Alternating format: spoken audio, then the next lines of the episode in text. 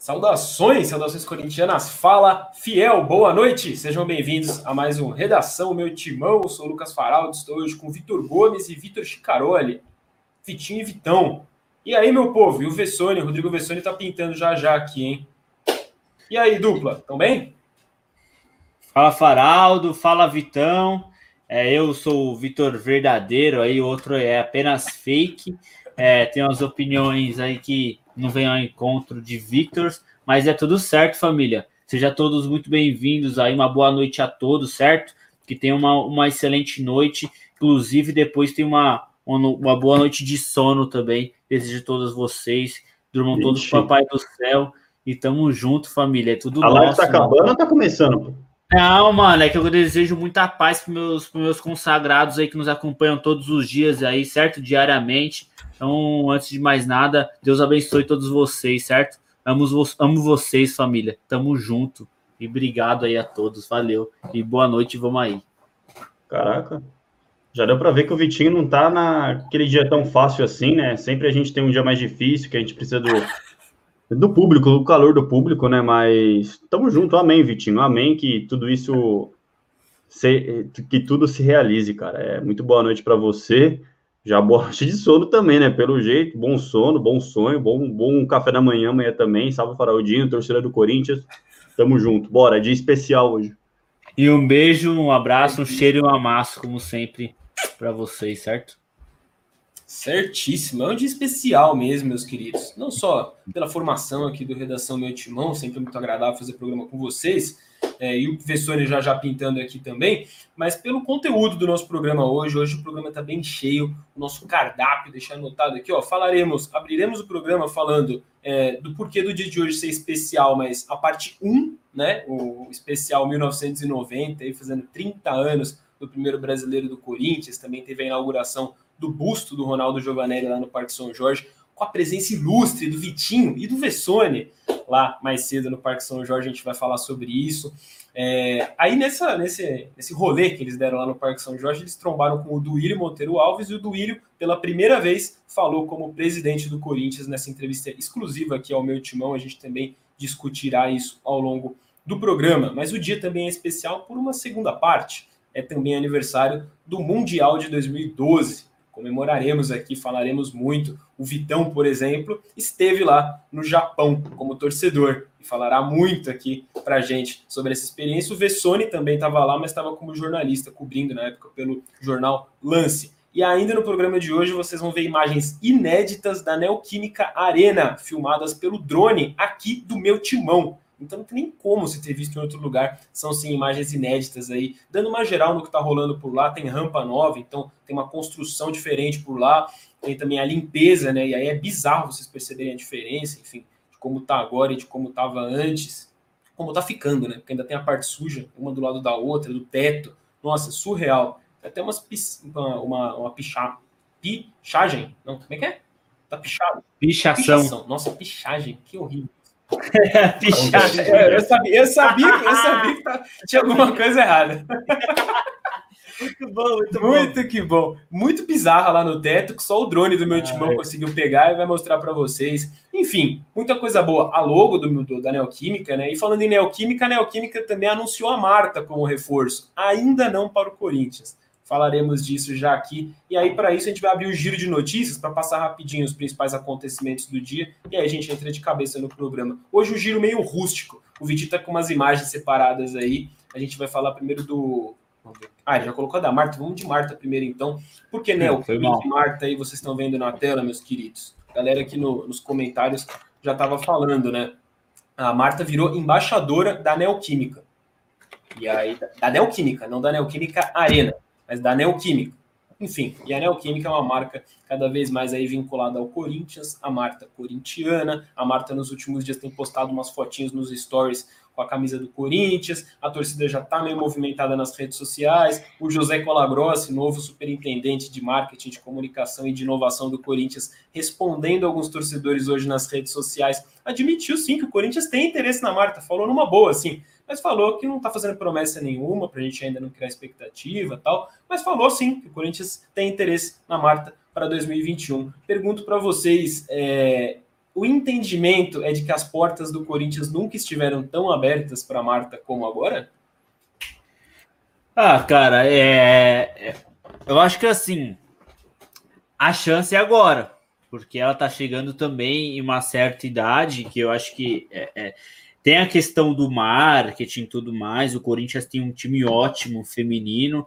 Claro que a Marta chegaria para reforçar a equipe além do marketing também, mas acho que se ela quiser ainda jogar em um bom e alto nível, o momento é agora. E, e, igual, inclusive, em breve vai subir um vídeo com mais detalhes sobre, sobre isso da Marta aqui do meu timão. É, a, a, tá mais próximo, cada, cada, cada vez mais próximo essa chance. Então, acho que, que tem que ser agora sim, senão o tempo vai passar, o tempo passa muito rápido, e se ela quiser jogar em, em bom nível, tem que ser agora sim. E, pô, e, e outras questões, né? É, se o Corinthians Corinthians ultimamente falha, tá falhando muito em questão de marketing. Foi anunciar a Marta, melhor jogadora do mundo e de todos os tempos. Pô, é como anunciar, sei lá, na época, Pelé, é Pelé da vida. Pelé, Exatamente. Um, se fazer paralelo então, pô, seria sensacional, né, Faraldito? Seria sensacional. A Marta tá com 34 anos, ganhou seis vezes o prêmio de melhor jogadora do mundo, a última vez em 2018. Então nem tá tão distante assim. Olha, Tá com tudo, viu, bicho? E aí, Vitão? Ah, eu assino embaixo é, com o que vocês falaram. E acho que é questão de tempo para a gente ver tudo isso acontecer, viu, gente? Ela é corintiana, sempre foi. Andrés já falou sobre esse possível interesse quando o contrato atual dela se encerrar. É, funcionários do clube, do Corinthians Feminino também. Pô, então não deve demorar para acontecer, na minha opinião, e isso é mais do que um indício, né? E se, será excepcional ver a Marta aqui no Corinthians. Espero que seja, aliás.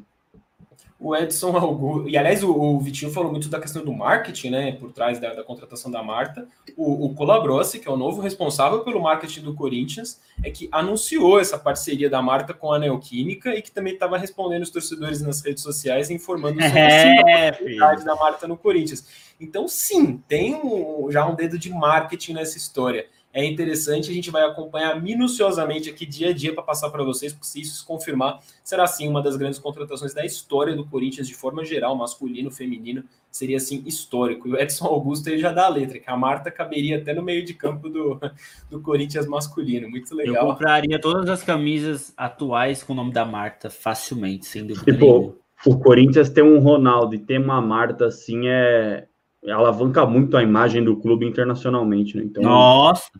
É bizarro, cara. O Corinthians aí vai se acertando aí nessa, nessa questão da, da imagem lá fora, né? No exterior. Reserva da Zanotti. Então, é, o Leônidas está falando aí, que vai ser é reserva da Zanotti. O, o Paulo Oliveira, quem fica com a 10? A Gabi ou a Marta?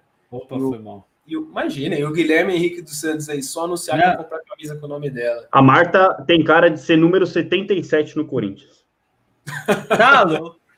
É, é a carinha do Corinthians, né? Se colocar lá de 77. ah, não, mas aí, enfim, esse é um problema também que não cabe a gente decidir. Eu que vou ficar de fora dessa. O Arthur Elias e o departamento de marketing do Corinthians que se virem para decidir quem que será a 10 aí. Mas seria muito legal se desse certo. Vamos acompanhando aí. E vai pintar um vídeo em breve aqui no canal do meu timão ainda hoje com mais detalhes. Inclusive, eu fiz essa brincadeirinha aí de, de Zanotti com a Marta com a 10. Põe a imagenzinha do, do Cantijo aí, Vitinho, para a gente informar a galera do que rolou. É, o Vessone veio mais cedo, o Vessone e o Endrel, com as informações lá no site do meu timão, abriram o dia no site, informando sobre a lesão muscular, né, o estiramento na coxa direita do Cantijo, com, em princípio, ali de 7 a 10 dias, e aí o Corinthians, é, nas informações de treino, já mais ao fim da tarde, é, passa, confirma a informação do estiramento na coxa do Cantijo, na coxa direita, e passa a previsão de 15 dias do Cantígio afastado. Com essa previsão de 15 dias, o Cantígio não joga mais em 2020, então. O Cantígio volta a ficar à disposição do Corinthians, em tese, pela previsão do clube, é, para o derby, né? E aí é bem em tese, porque ele volta, tem que se readequar fisicamente. A, a primeira impressão que ficou do Cantígio pela situação da, da, da Covid não é das melhores em termos de voltar a ficar bem fisicamente. Então, nem contra o Palmeiras, na verdade, dá para a gente cravar a volta dele, mas seria por ali. Certamente, pela previsão do Corinthians, ele é desfalque contra Goiás e contra Botafogo. Pergunto para vocês se há um substituto óbvio. Acho que igual o Cantígio, com as mesmas características, o Corinthians não tem. Mas tem algum nome que, pelo que o Mancini já vem mostrando, é o titular absoluto para esses dois próximos jogos, pelo menos? É, eu acredito que não, viu, Faraldinho? Cara, é, eu estou muito curioso para ver quem vai ser o substituto do Cantilho, que ele já usou nessa função Rony, já usou o Camacho, né? O Camacho, inclusive, que substituiu ele no Majestoso, já usou até mesmo o Ramiro. Então, o próprio Ederson, verdade que não, não tá tendo sequência, deu uma sumida aí do Corinthians, mas também a galera falando que eu curti, que isso, gente. O Cantilho tava jogando bola para ser titular, pô, tava numa sequência boa, assim, tava se encaixando, tava, enfim, retomando, assim, o seu, o seu ritmo, o seu nível. Infelizmente aconteceu isso daí, mas eu, Vitor, eu colocaria o Ramiro por dentro e jogaria com um atleta mais agudo ali pelo lado direito do campo. Acho que o Ramiro por dentro pode fazer essa função, mas não imagino o Ramiro começando como segundo volante, né? Então, eu fico entre, entre o Xavier e o Camacho. Acho que vai ser um desses dois aí, mas, repito, puro, puro achômetro aqui, gente. É, pô, Você deixou escapar um Rony aí na sua boca. É... Né? O, Rony, o Rony não. É, o Rony é uma boa também. o Rony. Não, eu não acho que o, o Rony ele, ele, ele já vai sair como titular, né? Acho que tem outras opções que, na minha opinião, são priori, prioridades para o Mancini dentro do que ele estava fazendo. Pô, ele colocar o Camacho ali no clássico no lugar do Cantilho, acho que já é um início, assim, do que ele pensa para o time, né? Então, eu não duvido, eu acho que vai ficar entre Camacho e Xavier, mas pode ser o Rony. Eu, Vitor, eu gosto do Rony. Eu gosto do Rony, mas não acho que o Mancini fala isso. Mas também, o Cantilho é imprevi... o Mancini é imprevisível, né? Então, é, é tudo achômetro aqui, gente. A última vez que ele usou o Rony, inclusive, foi na posição que a gente agora está acostumado a ver o, o, o Ramiro jogar mais ali à frente pela direita contra o Coritiba. Enfim, será interessante ver aí o que o Mancini fará. Fato é que o Gabriel segue no time, aí é ver quem vai formar a dupla com ele. Fala aí, Vitinho. Não, rapidinho. Primeiro que é triste, né, mano? Porque acho que talvez ele vinha. No... É, talvez não. Ele tava num bom momento, acho que no time, encaixou ali no time. O Mancini talvez encontrou, é, é, percebeu suas principais características. Então, vinha aí uma, uma alta, o Cantijo.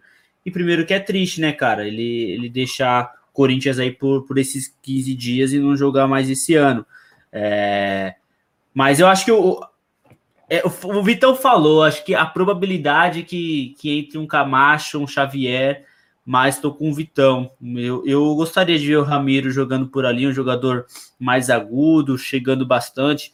Querendo ou não, tem é, a imposição física que tanto falam para aquele, aquele setor. Então eu apostaria no Ramiro, mas é, a gente acha que, que vai com Camacho ou com Xavier. Entre os dois, prefiro o Xavier, inclusive. Certo. O David ou Davi Rodrigues aí, estou com o Vitão e agora com o Vitinho também. Ramiro, volante. Eu gosto do Ramiro onde ele tá, vou falar para vocês. Eu vou ser meio do contra nesse sentido. Acho que o Xavier vai levar essa disputa aí, vai ficar. Não, ele vai levar, mas você não gostaria de ver o Ramiro? É que ali, eu tô gostando naquele... do Ramiro exatamente na função que ele tá fazendo ali pela direita. Ah, tá bem, incomodando. Mas ele ia continuar pela direita, é. pô. Só não, não ia aí... pisar é. tanto na área, assim, né? É, então, mas acho que essa questão da chegada dele na área faz uma diferença considerável hoje pro, pro Corinthians. Sei lá, vamos ver que como assim desenrola. Numa dessa ele consegue fazer o, o, o Ramiro ser útil para defender de e para atacar. De repente, cara, do jeito que o Mancini é imprevisível, pô, o Gabriel, o único volante, um 4-1-4-1 com um Vital, assim, um pouco mais recuado, o Casares do lado dele, o Ramiro pela direita, o Otero pela esquerda. De repente, cara, ainda mais de olho no anivers... de um adversário não tão forte assim, não desmerecendo o Goiás, sei lá, eu, eu não duvido uma surpresa aí nessa escalação. Se, se, tem uma coisa que a gente não pode fazer é duvidar de qualquer coisa que o Mancini pode aprontar, que ele apronta e geralmente apronta sabendo o que está fazendo aí. E, e, quem dá uma zoada antes fica com cara de pastel depois, porque o homem é brabo. E a última notícia que a gente queria destacar, e aí a gente já pode até depois dela colocar o Vessone aqui na tela, porque o Vessone aparece nela aqui, se você abaixar um pouquinho, ó. Comentário do, do Rodrigo Vessone é o mais curtido aqui do post do Corinthians. Vou até curtir aqui, ó. Sensacional o post. Parabéns ao idealizador e aos quatro jogadores que toparam a brincadeira. Eles estão falando, mas que jogador que topou a brincadeira? Que foto é essa? Esses caras jogam no Corinthians? Um deles aí que tá na imagem joga. o que está circulado ali com a camisa vermelha, Grená, né? Camisa Grená do Corinthians. Ele joga no Corinthians hoje. Na época, não. Na época, isso daí é de 2012, no dia da comemoração, no dia do título mundial do Corinthians sobre o Chelsea, a vitória sobre o Chelsea, o título mundial lá de 2012 a torcida do Corinthians tomou as ruas de São Paulo naquele dia. E o Luan era um desses corintianos que estava espalhado, fazendo muvuca na rua e comemorando mais um título mundial do Corinthians. Ele aparece nessa foto, essa foto viraliza, se eu não estou enganado, em 2017, nas, em diversas situações ali, né? O Cássio Depois do, do Mundial do Grêmio. É, verdade, então, foi, foi tem, por aí. Tem, tem, esse lance do, do, do, do, Mundial, que ela ali viralizar muito, porque a, o Lua tá em campo pelo Grêmio, tinha a chance de ser campeão e no fundo ele só foi comemorar o título mundial mesmo ali cinco anos antes pelo Corinthians como torcedor. Teve também o Cássio defendendo o pênalti do Luan, e aí, se eu não me engano, ali já alguns torcedores é, relembram essa imagem, enfim.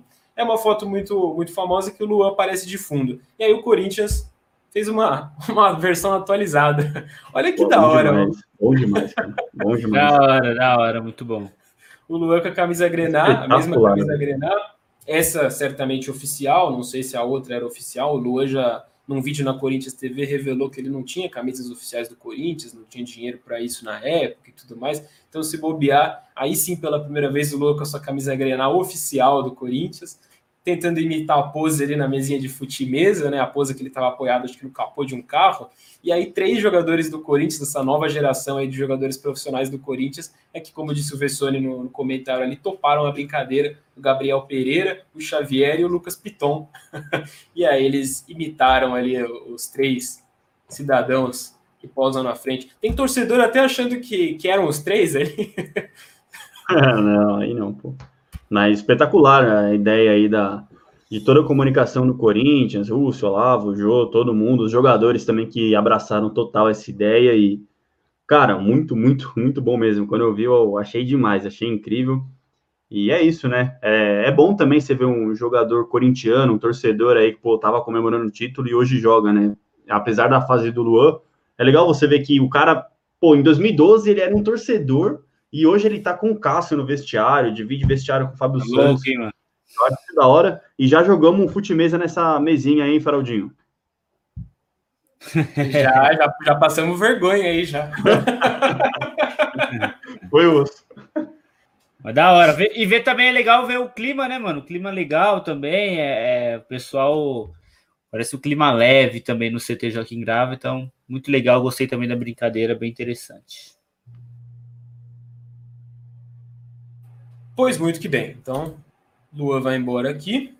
E aí vamos colocar então o Rodrigo Vessone na tela. E aí, Vessa, boa noite. Fala galera, tudo bem? Tudo em ordem, tudo em ordem. Bem, bem, tudo bem, tudo bem.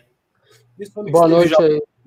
Hoje bastante ao vivo aqui no canal, junto com o Vitinho mais cedo, né? Hoje um dia especial para o Corinthians, vai começar pelo aniversário de 30 anos do, do, título de 1990, o primeiro campeonato brasileiro vencido pelo Corinthians, e o Corinthians já aproveitou a data especial para homenagear o Ronaldo Giovanelli, também com um busto lá no Parque São Jorge. Já falaremos aqui de tudo isso. Antes, por conta desse aniversário de 30 anos, uma data bem significativa do primeiro Mundial do Corinthians, eu pergunto para vocês, e aí o Vessone acabou de pintar aí, se quiser ser o primeiro a, a dar o seu pitaco, sua opinião, é, qual o tamanho do título de novo? Até por, também por, enfim, por você ser aqui o mais velho e ter vivido esse título de 90. Qual o tamanho desse título de 90 para o Corinthians e para o torcedor corintiano da época? Porque a impressão que dá é de que ele tem um valor muito significativo, assim, muito mesmo, né? Similar ao, ao que foi para o torcedor da nova geração uma Libertadores de 2012. A gente está até brincando, né, que no mesmo dia faz aniversário mundial de 2012 e o título brasileiro de 90. Aí eu já vi muitas discussões. Qual deles é o mais relevante para o Corinthians, no fundo, né? O mais importante para a história do clube? Enfim, eu queria ouvir um pouco de você, Vessa. É, é essa é uma equação difícil, né, cara? Porque a gente. Você. Para alguns torcedores, você pode encarar é, de um jeito, para outros. É, é, muito difícil a gente falar. É, mais ou menos um gosto meio pessoal. Ah, claro que não dá para comparar o tamanho pela importância, nós estamos falando de um título mundial com uma repercussão mundial contra um gigante europeu e outro a nível nacional. Então, só aí você entende a diferença, ela é muito grande. É, mas sobre o título de 90, uh, é um título que, para mim, eu resumiria que ele é um título que ele marcou uma geração inteira de torcedores. Uh, e no caso, a minha, por exemplo, eu tenho 41 anos, é, eu nasci em 79, então eu tinha ali é, 11 anos, é, foi o primeiro título nacional do, é, do clube. Então você imagina, você ali, é, 11 anos, 12, 15, 20, mesmo um pouquinho mais assim, a, a, e até os mais velhos, na verdade, aquilo marcou uma geração, mas a minha geração, quem nasceu em 70 a 80, eu acho que de verdade marcou toda essa geração. Muitos torcedores têm é, esse time na ponta da, da língua, incrível, né? Às vezes você não lembra o time que jogou domingo passado, mas esse time de 90, para muita gente, ele é decorado. Eu, por exemplo, decorei Ronaldo, Giba, Marcelo, Guinei, Jacenir, Márcio, Somano, Tupanzi, Neto, Fabinho, Mauro. Esse time está na minha cabeça. Então, assim, é, eu acho que se eu pudesse resumir o título, é, é um título que marcou uma geração inteira de torcedores. Ele é muito importante, sem dúvida nenhuma, muito importante até porque ele meio que é o desbravador, né? É ele ali que começa tudo para que hoje o Corinthians chegue e tenha aí sete títulos brasileiros, o que é bastante. É, então, mas você precisava quebrar aquela linha ali do. E foram esses caras que quebraram um time que era completamente. É, se falava muito na época do Corinthians em nono colocado, décimo colocado, meio de tabela e esse time foi indo, indo, era uma característica diferente. Esse time terminou em oitavo, é, mas você tinha ali os oito primeiros iam para a fase é, depois, né, para disputar depois. Então, quando eles pegou aí, foi para as quartas no mata-mata com é, o Atlético Mineiro, a semi com Bahia e depois a final com o São Paulo. Então, o mata-mata ajudou aquele time que era limitado, mas era um time muito coeso ali, né? É, tanto ele era limitado que ele fez 23 gols em 25 jogos, cara. É muito pouco, né? Fez menos de um gol por jogo, mas também era um time que tomava pouco gol e foi muito na raça ali no 1x0, aquela coisa. Era o título menos improvável, assim. O São Paulo era. É, ali tinha até começando uma base do time que seria bicampeão mundial 92 e 93. Claramente um time muito mais forte que o Corinthians, mas o Corinthians foi lá e ganhou os dois jogos do São Paulo, porque era um time que vendia muito caro realmente a derrota. E teve no brilho do Neto, sem dúvida, nove gols desses 23 foram com o Neto, quase todos ele na reta final. Então, acho que foi um papel, é, claro, obviamente fundamental, porque ele era um brilho, mas era um monte de formiguinha e um cara ali brilhando para que essa, esse cara brilhasse, aquele monte de formiguinha, e alguns deles estiveram hoje lá com o Vitinho e comigo lá hoje, sendo homenageado no Parque São Jorge. Uma homenagem bonita Aqui minha última último detalhe é que fica uma pena a pandemia, porque eu não tenho dúvida, Faraldo, que teria sido uma homenagem belíssima domingo na Neoquímica Arena, com mais de 40 mil pessoas assistindo Corinthians e São Paulo. Por incrível que pareça, calhou de ser Corinthians e São Paulo pela tabela, que é o mesmo jogo da final de 90. Vocês imaginam a festa levando esses campeões todos lá para o gramado, os caras dando volta no gramado, 40 mil pessoas aplaudindo esses caras. Seria muito bonito de ver essa cena. Infelizmente, devido à pandemia, não foi possível, mas é, eu tenho certeza que seria muito bonito, assim como a gente achou muito bonito aquele jogo do time de 2000, que os caras adoraram ter ido para a Neoquímica Arena, foram lá, participaram de um jogo. Eu acho que o Corinthians faria algo muito parecido e seria uma homenagem belíssima, mas que não foi possível, por isso que ficou até uma homenagem aparentemente pequena, mas acho que as circunstâncias levaram a isso. Ô Vitão, você que foi para o Japão e que viveu presencialmente o Mundial de 2012 do Corinthians, o título, para você é loucura quando você ouve as pessoas perguntando: ah, o, o brasileiro de 90 ou o bimundial de 2012? Qual é mais importante? Ou você consegue entender esse lugar e você mesmo também fica na dúvida? Não, eu entendo perfeitamente, viu, Faraldinho? É, claro que minha geração, eu sou de 97, né? Então eu não vi o título de 90 e, pô, para mim eu responderia assim, Mundial, sem nem pensar, mas eu entendo perfeitamente isso que o Vessone falou, marcou uma geração e, cara, eu cresci assim, meu pai é de 68, né? Então eu cresci ouvindo meu pai falar de 90, que era o auge dele de torcedor, de que ia no Morumbi todo jogo, morava perto do Morumbi, bandeira de mastro, clássico. Então eu cresci com isso e já cresci sabendo da importância, da importância de um Neto, do Tupanzinho, do Ronaldo. Então eu, eu, eu acho bastante plausível assim se o torcedor que prefere 90 do que o Mundial, porque é, na forma, o lado sentimental daquela conquista assim foi absurdo, né? Primeiro título é Muita gente fala que abriu a porteira ali para o Corinthians. Então, eu, eu entendo perfeitamente, Faroldigo. Não acho absurdo e, óbvio, respondendo a pergunta, eu fico com o Mundial porque eu vi, eu estava lá, eu acompanhei. Pô, 2012 eu vivi ali naquele ano, né? Então, eu particularmente fico com, com o Mundial, mas, cara, completamente plausível o torcedor que viveu 90 e prefere 90, porque realmente eu imagino a loucura que deve ter sido, ainda mais ganhando de um clássico e você não, não sendo favorito, né? Então isso dá um gostinho assim muito muito especial e muito Corinthians, né? Como o torcedor gosta de falar.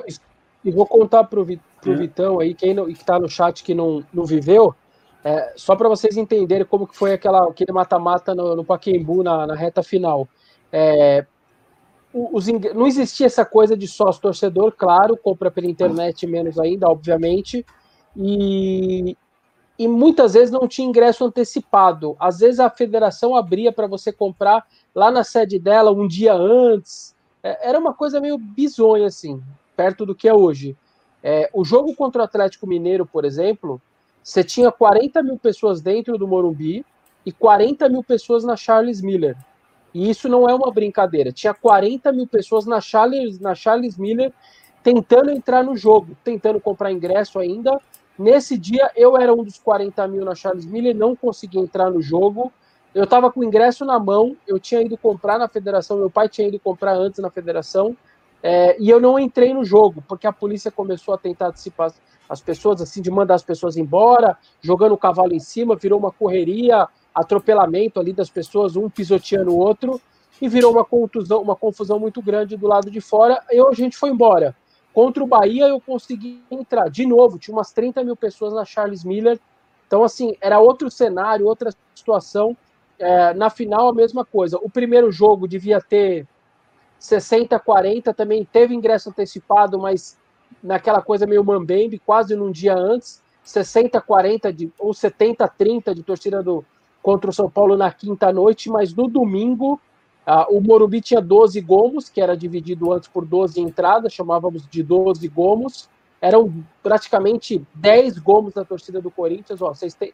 E os outros dois andares também só de corintianos que chegaram no dia para comprar o ingresso. Então você percebe aí que é, isso que está acontecendo acontece em todos, a não ser no meinho, nessa, nesse pilar aí, essa marquise que tem ali. Do outro lado tinha dois ou três gomos de torcedor de São Paulo e só das mais de 100 mil pessoas, praticamente 90 mil torcedores do Corinthians, mas vocês entendem que é outro cenário, até isso é muito diferente do que acontece hoje, compra pela internet, etc. E a gente nunca vai mais, vai ver isso, né? Esse tanto de gente aí. É, é, é, no Brasil, nunca mais vamos, vamos ver isso. Então, realmente é uma imagem muito linda, inclusive, é, histórica. Mas, pô, é, como o Vitão falou, eu também sou, sou, de 95 também, não vi o título de 90. 95? Eu sou 95, né, pai? Tá ligado? É, carinha, respeita, Vitão, respeita carinha, que o Vitinho é mais velho. É, com carinha de 2000, com carinha de 2000. É, mas, pô, a gente, a, gente, a gente cresce, a gente é corintiano desde de nascença, a gente cresce com os pais, com os tios, com os familiares, falando, sem dúvidas nenhuma, desse time de 90. E hoje que eu tava lá conversa, a gente, é, é, a gente vê o, é, o quão é importante esse time para os caras, sabe? A gente, semana passada, tinha inclusive entrevistado o Márcio Bittencourt, o Fabinho e também o Mauro. E, e eles falaram, inclusive, isso, que é, é o título de 90, de 90 ele foi tão, tão importante, porque o Corinthians ele já era é, grande demais, era enorme no cenário nacional, mas não tinha um título que coroava isso. Então, o título de 90 ele abriu as portas para que o Corinthians se tornasse gigante de uma vez. Já era gigante, mas não tinha um título que coroasse isso. E, e esse título de 90 foi tão importante por causa disso, sabe? Então, muito emocionante, muito, muito legal mesmo. Aí são as fotos do, do evento de hoje. Estávamos lá, eu e o nosso querido Rodrigo Vessoni, muito legal também. Muito legal mesmo, cara. E as imagens que vocês transmitiram ao vivo e também, enfim, as fotos e tudo mais que a gente foi acompanhando ao longo do dia aqui no canal do Meu Timão e no site também do Meu Timão, é, dão a impressão de que rolou muita emoção, assim mesmo, né, por parte dos jogadores, esse seu relato mesmo, Vitinho.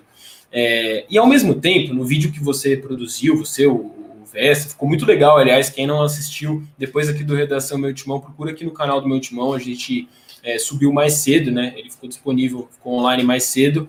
É, uma homenagem aí aos 30 anos do título de 90, com essas entrevistas que o, que o Vitinho citou. E, e, nesse vídeo, o, os ex-jogadores, ali, os ídolos, campeões por 90, eles explicam né, a história que, que fica, parece que uma mágoa é, da, daquele título, no sentido de o Corinthians ele não, não ter preparado um evento, uma coisa mais comemorativa para os jogadores comemorarem ali o, o, que seria o primeiro título brasileiro do Corinthians, sabe? Era algo para ser muito comemorado e tudo mais, e parece que ficou faltando isso. Esse é o sentimento dos jogadores. E aí eu queria ouvir de vocês, é, o Vitinho que esteve lá, principalmente, o Vessa, enfim, o Vitão também, é, se vocês acreditam que por conta disso é, qualquer homenagem que esses jogadores receberem vai ser uma coisa um pouquinho mais especial do, do normal, sabe? É quase com um sentimento de olha como vocês são sim ídolos, vocês são sim reconhecidos, ainda que vocês podem achar que não por conta dessa mágoa, dessa rusga, esse negocinho que ficou faltando, mas no fundo vocês são sim muito ídolos e a história vai provando isso, né? Nessa temporada, a homenagem com o uniforme, inclusive aqueles dois ali que estão ali atrás, os uniformes que fazem a homenagem ali ao, ao, a esse time, a essa geração. E, enfim, é, é por aí que vocês enxergam? Pô, os, car os caras falaram que é, é, a comemoração deles foram. Eles foram um motel. Lá no hotel, cada um pegou seu carro e foi embora, mano.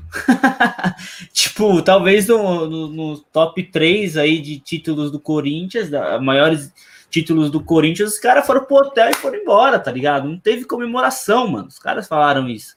E, e, qualquer tipo de reconhecimento que tenha hoje, mesmo que seja hoje, 30 anos depois, para esses caras são especiais, entendeu? Então, o próprio Fabinho, ele mencionou isso na entrevista, inclusive depois, quem quiser ver lá, que ele, eh, como o Faraldo falou, ele sente mágoa, se sente triste, ele pessoalmente falando disso, que ele se sente triste por causa disso, por, por não ter é, é, tido essa, essa valorização na época, né? É, mas enfim, acho que o Vessone pode falar um, um, um, pouco mais sobre isso. É, sabe o que, que acontece? É assim, é, era um outro mundo uh, e não tinha essas coisas de departamento de marketing como é hoje. O marketing esportivo não era o que era hoje. A coisa perto do que é hoje realmente é muito mais mambembe mesmo, entendeu? É, é, é era muito mais raiz ali, muito mais uma coisa muito mais simplória. É, tanto que o torcedor nem tinha muito para onde ir, a não ser a Avenida Paulista, também não se tinha festas marcadas em lugares, com nada. A pessoa ia lá para Paulista do jeito que dava e comemorava. Então, acho que é um pouco isso. Em relação à alegria deles e a comemoração, ela acontece porque é o seguinte: o jogador ele tem toda aquela visibilidade em cima dele, mas quando ele vai parando de jogar, tanto que tem jogador que não gosta de dar entrevista, etc e que quando ele para de jogar, o cara passa a sentir falta. Porque ele começa, a não ser os caras muito conhecidos, muito famosos, etc., que não tem muita paz aí para andar nos lugares, mas, por exemplo, se o Fabinho de 90 uh, ah, andar por aí, uh, os corintianos mais fanáticos que viveram como eu, vai reconhecê-lo, mas não é, a totalidade da torcida, etc. Então, esses caras, acho que de alguma maneira, quando qualquer tipo de homenagem hoje para eles, sempre vão ser homenagens grandiosas. E aí eu lembro, por exemplo, que aconteceu em janeiro, a pandemia não tinha rolado ainda, quando o Corinthians fez a homenagem para o time de 2000 na Neoquímica Arena. A alegria dos caras, a gente nós mostramos, nós mostramos o vídeo lá no canal do YouTube lá do Oswaldo falando, ó, o que isso aqui que nós estamos aqui, ó, não tem preço a gente ser convidado para para uma homenagem como essa depois de 20 anos. Isso daqui para mim, ó, isso daqui eu posso, enfim, aquelas declarações tão maravilhosas do Oswaldo e olha que o Oswaldo ainda está trabalhando, ele ainda tem uma visibilidade, mas você imagina ali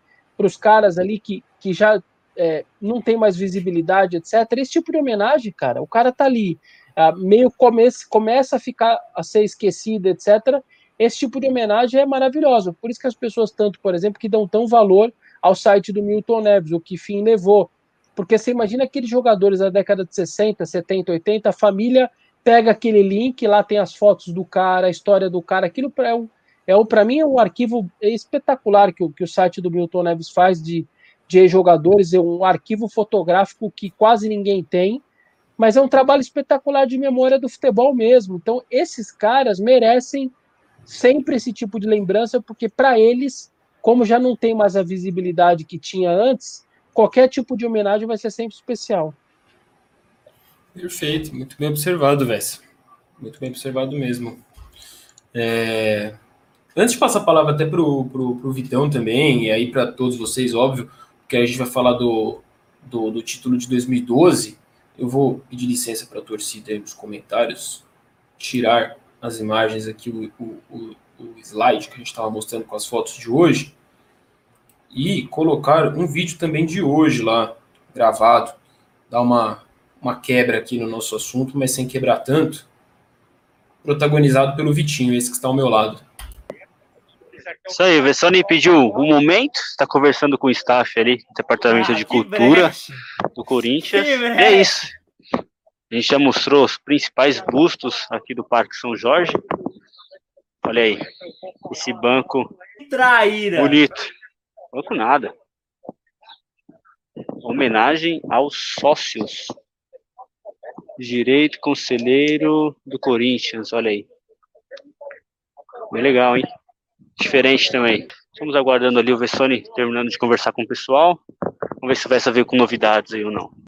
Que traíra, mano. Que traíra. Que esse traíra, banco, mano. esse banco. Você tá de sacanagem. Eu achei que era um banco, mano. Pô, eu tava. É porque eu não tava olhando, tipo, eu tava olhando na câmera, tá ligado? Tipo, eu tava olhando no celular e pra mim era um banco, mano. Era um banco com o símbolo do Corinthians. Aí quando eu fui olhar. Puta bem. que traíra, mano. Filha esse, banco, esse não banco. tava no roteiro isso, não. Esse banco, essa homenagem, ela fica ali naquele caminho que tem os bustos, os troféus. É. É, é Nossa, ali, ali fora. Nossa, que traíra Faraldo, mano. Tem que... Ainda bem que você não sentou no banco, né? Ainda bem, né, mano? Pô, Pô, eu ia sentar. Pô, eu ia sentar, tipo, veio na minha cabeça, tá ligado? Sentar, eu até me aproximei, mas quando eu olhei, tipo, aí eu falei, não, não é um banco, mano. Eu ia passar vergonha, quebrar o bagulho, ia dar uma merda. Puta que. Mas tá bom, deu tudo certo. Minha nossa senhora. Putz, é um banco. É Imagina você quebrar o. Olha o Danilo, o Danilo. Tá... tá de brincadeira. Até né, o Danilo tá aí, quase sentou na escuta. Pô, Dan, ia dar uma brecha. Mas tudo bem, tá tudo certo. Vamos aí, vamos mudar de assunto aí, que eu fiquei até envergonhado, mano. E a Cris aí também. A Cris, mano, foi mó traíra, mano. Foi nada, tá perfeito. Muito obrigado, Cris, por ter nos proporcionado esse recorte maravilhoso. Agora vamos falar do outro motivo para o dia de hoje ser especial, né? E os dois indivíduos aqui que estão embaixo de mim nos quadradinhos estiveram ali. As imagens, inclusive, são registros do Vessone. É, queria que vocês contassem um pouquinho como foi o, o dia 16 de dezembro de 2012 dos senhores que estavam lá no Japão presenciando a história sendo escrita pelo Corinthians? É, vou começar então aqui, não vou tentar me alongar muito. Eu fui com o time, eu viajei com o Corinthians no mesmo avião com a delegação, fui e voltei. A gente foi via Dubai, ficamos um dia lá para o time trabalhar aquela situação do a situação de é, que o time precisava. Oi, amigão. Pede para ele dar um salve aí, Vessa. Fala oi aqui, Lorenzo, para eles. Tchau. Não quis tchau, falar. Falou. Então, falou, falou tchau, a gente tipo, já saiu fora. É, então, é, eu fui via Dubai, a gente ficou lá um dia e meio para o time começar a trabalhar o lance do fuso horário, porque lá era metade do caminho. Aí chegamos no Japão e aí fez lá 15 dias de cobertura, um negócio meio insano. Vocês olham aí essas imagens aí que eu, que eu fiz na época. E aí, ó, esse de vermelho e preto é o Fábio Lucas Neves, estava lá pelo site do Milton Neves, o filho do Milton, a gente ficou junto a viagem toda aí. É, aquele que passou de vermelho e preto era, era o Fábio Lucas Neves, é, que hoje não trabalha mais no esporte, ele trabalhou muitos anos na Band e repórter da Band, e ele estava lá pelo site do Milton e a gente andou muito, muitas vezes ficamos nos mesmos hotéis, etc. E tá aí o Fábio.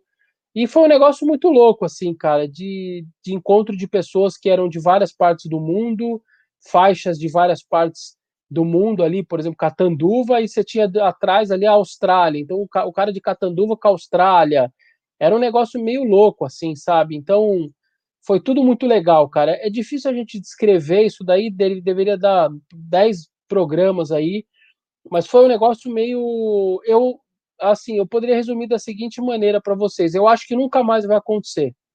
E nem com o Corinthians, porque ali a gente vivia um outro cenário de tudo. A sociedade, eu acho, a, a economia do país era diferente, o país estava voando financeiramente, as pessoas estavam melhor financeiramente.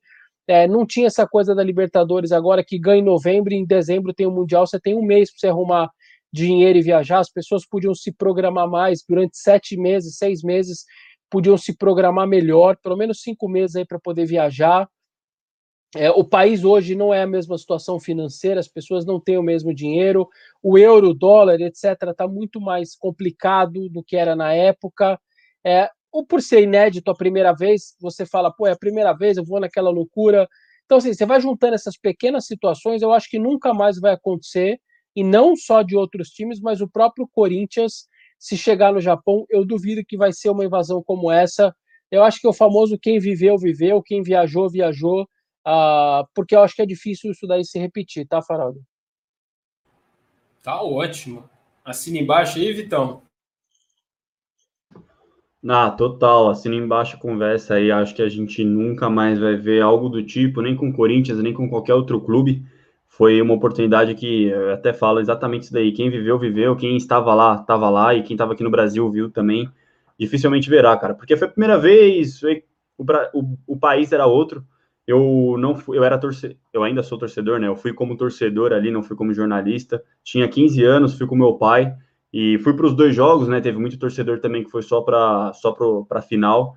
Estive em, em, Nagoya, em Toyota, e estive em Yokohama também, então foi uma emoção inenarrável, a maior emoção da minha vida facilmente e as imagens que a gente estava vendo antes da, daquela passarela antes do Yokohama Stadium, cara, para mim a cena top das tops assim, você chegar em Yokohama, cara e ver gente saindo do ônibus com bandeira, que nem caravana mesmo. Você vê, pô, uma multidão de gente com bateria, com bandeira. Isso que o Vessa falou também, você olhar para o estádio, pô, em cima de mim tava Guarulhos, Itaquera, Sidney, Cotia.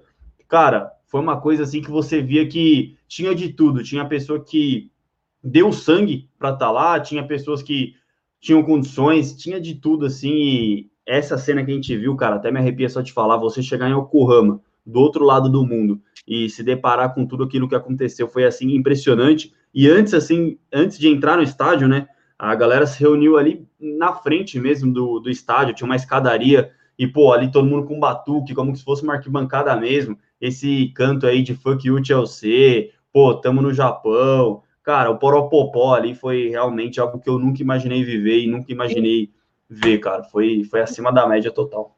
E tem um lance, Vitão, tem um lance, Faraldo, assim, que é, é, uma competição da FIFA, cara, a hora que toca o hino da FIFA, os times entrando em campo, ela tem toda uma organização, o estádio tem um envelopamento diferente, é, ela é glamurosa, cara. Você viver um Mundial de Clubes é um glamour, é um negócio assim, a Libertadores é aquela coisa mais raiz, cara. Era aquela era a insanidade do torcedor do Corinthians querer conquistar, de, é, era uma obsessão maluca de querer ganhar aquela competição para parar toda aquela brincadeira e ela acabou, enfim. Uh, e quando você chega no Mundial, como o europeu normalmente é muito mais forte, né? Obviamente, ele tem mais dinheiro, etc. É, você vai ali pelo status, cara. É um negócio de glamour. Você se sente ali. É, eu não sei te explicar direito, mas você fala assim, meu, é, o meu clube tá aqui, cara, tocando essa música da FIFA, ah, com toda essa organização da FIFA, o negócio tudo perfeito, tudo bem. Você sente numa Copa do Mundo, então é um negócio meio. É, é, difícil explicar, mas é um glamour, cara. É um negócio que você fala: caramba, velho, o meu time tá no outro, no outro mundo de patamar, numa outra situação. É, que hoje é, os outros estão muito lá para baixo. Assim, é, é, você tem que tomar cuidado até para a soberba não tomar conta de você como torcedor, porque é, é, é, é um status, cara, que é, é difícil de você dimensionar o que é ver seu clube do outro lado do mundo com uma organização no campeonato da FIFA, num torneio como aquele contra um europeu, cara, um time milionário, etc. tal, uh, com as TVs todas, mais de 100 países transmitindo.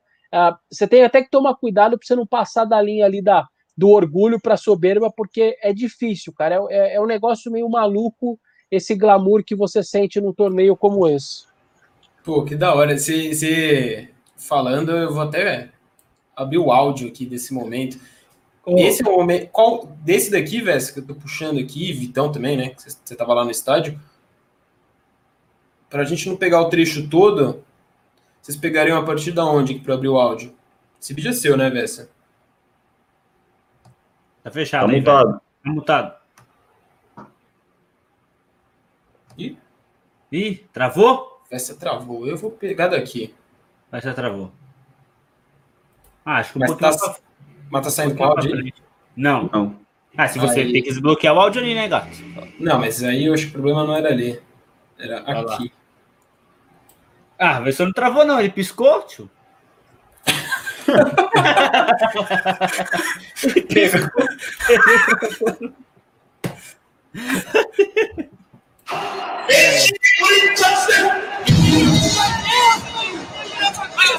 Você vai perder o meio da taça, você quer vir assim. Olha lá, olha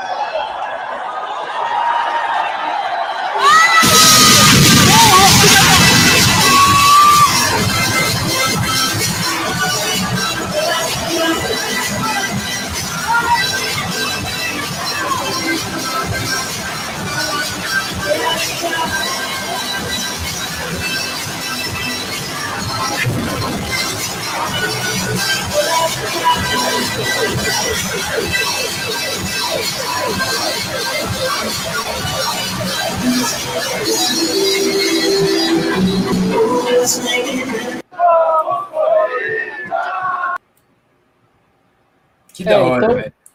Você entende mais ou menos esse glamour que eu tô dizendo? Ali a, a imagem, ela. É, porque assim, a gente estava sentado nessa, tribu, nessa tribuna de imprensa e você vê que eu estou filmando meio com medo, porque é o seguinte: é, vem os fiscais da FIFA e ameaçam tomar sua credencial se eles estiverem filmando, porque você, a gente, por causa de direitos autorais, etc., então você não pode filmar nada. Às vezes eu ficava com meu celular ligado, segurava ele em cima da mesa, sem que o pessoal da FIFA ali percebesse, não vinham lá reclamar, querer tomar sua credencial, etc. Então ficava sempre com medo ali, mas ah, para pegar o som ambiente do estádio, mesmo que a imagem não ficasse tão boa, eu, eu fiz questão de algumas vezes uh, gravar. Graças a Deus que você fez isso. Se para os caras é emocionante assim que estão lá. Não, se para a gente é emocionante daqui vendo as imagens, imagine para eles lá, né, mano? Pro Vessone, Pô, a gente arrepia. Vessone trampando, Vessone trampando e o Vitão como torcedor, mas acho que as emoções se misturam, né? Então é demais, cara, de verdade. Inclusive, quando é. o Vessa mandou as imagens e eu tava editando esses videozinhos, que ele mandou diversos vídeos, e aí eu juntei tudo em um só pô, eu me emocionei vendo as, as imagens, assim, sabe? Tipo, quando eu peguei as suas imagens, essa, poder editar, eu fiquei emocionado real, mano. Emocionado real, fiquei arrepiado. Cara, sensacional, sensacional. É, é, é, que a diferença, assim, quando acabou o jogo, por exemplo, a gente mandou o material todo, etc era noite lá, estava tudo apertado ali, né? Então a gente sabia que pro horário eu trabalhava no jornal Lance, o jornal ia demorar bastante, porque eu tinha o dia inteiro aqui do Brasil para sair só a edição no outro dia, apesar de ter uma, uma edição meio corrida ali, que ia sair 10 e meia, 11 horas da manhã, ia sair uma, uma, uma edição mais corrida. É, só que é o seguinte, aí acabou o jogo, a gente foi pro hotel do Corinthians, é, as pessoas se espalharam pelas suas cidades, cada um foi para suas para onde estava na sua base, etc., como o Vitão fez, etc. O hotel do Corinthians, que estava com aquela movimentação maluca antes do jogo, as pessoas estavam na rua curtindo. Aí eu cheguei no hotel, o hotel estava meio vazio, tomei o, o meu andar ficava muito próximo, o meu andar do, dos jogadores, que não era. A gente não podia ficar no mesmo andar dos jogadores. Mas, cara, foi engraçado porque eu falei assim: eu vou apertar o dos jogadores, eu vou lá ver. Vou olhar, né? O segurança vai estar na porta, vai mexer o saco, eu vou apertar e desço. A hora que eu abri o elevador, é, tinha alguns jogadores, cara, deitados, sentados, conversando no chão, como os meros mortais ali, uns de bermuda, outros, todo mundo de chinelo, já os caras tomando um negócio, tomando um vinho, etc. mas sentado no corredor. Ah, aí você olhava para aquilo ali, na hora que eu saí do elevador, aí o segurança me olhou, ali um bolinho de cinco caras conversando, aquelas rodinhas de jogador, de boleiro batendo papo, mas os caras simplesmente no chão, sentado no, no, no corredor do hotel, no carpete do hotel, sentado ali descansando, com a perna deve, devia estar tá doendo pra caramba. E aquela cena eu falei, pô, aí fora aquela loucura, as pessoas comemorando, o Brasil todo mundo louco, e os caras, mas eles também não tinham muito o que fazer, não dava para organizar nada fora de, do hotel, porque a, sei lá como a polícia ia tratar isso, as seguranças. Então os caras tinham que ir pro hotel mesmo, jantaram juntos, esperando o voo de volta no outro dia. Mas foi uma sensação meio diferente, até por isso, assim, ao ver aqueles caras estirados no chão, sentado, deitado lá, os caras tinham acabado de ser heróis de milhões de pessoas e estavam sentados tudo de bermuda, sem, sem, uns sem camiseta, tudo de chinelo, uns descalço e deitado no corredor do carpete do chão do hotel descansando, que as pernas deviam estar doendo pra caramba. Meu, aproveitando esse gancho que o Vesta falou que ele estava esperando o voo, eu estava no aeroporto, né? No, eu fui embora na mesma hora, assim, que, o, que a delegação do Corinthians. Então, eu estava no aeroporto, cara, foi uma muvuca, uma bagunça. E foi curioso, cara, que tinha, assim, mais de um torcedor. Era um bastante torcedor com a cadeira do estádio, cara, da arquibancada, assim, que os caras levaram. Eu não sei como, oh, mas tipo, eu vi uns três torcedores, assim, com a cadeira, cara, do, do Yokohama Stadium. Eu falei, meu, como assim, velho? Era muita história louca. E, meu, os japoneses, assim, cara, se apaixonaram. Era é, cada coisa, assim, você tava no trem, e lá é tudo quietinho, né? Você não pode falar no telefone no trem nem nada. Pô, começava um poropopó, os caras filmavam, ah. os caras estavam no meio do poropopó. Na final ainda, a maioria dos japoneses eram tor estavam torcendo pro Chelsea, né? Então, porque a Premier League passa lá, o Brasileirão não. Cara, depois do jogo, a farra que os japoneses fizeram, ficaram encantados, assim, você via que nem eles estavam acreditando. Então foi um momento. Eles estavam assim. meio abrasileirados, assim, no sentido da bagunça fora do estádio. O Tomás está perguntando aí, Tomás Rosolino, nosso querido Tomás Rostolindo, está perguntando aí nos comentários. É, cara, depois, o, o, a final foi no domingo, né? Na segunda, se eu não me engano, era feriado no Japão, ou em Tóquio, enfim, eu estava em Tóquio, né? Eu fiquei em Tóquio.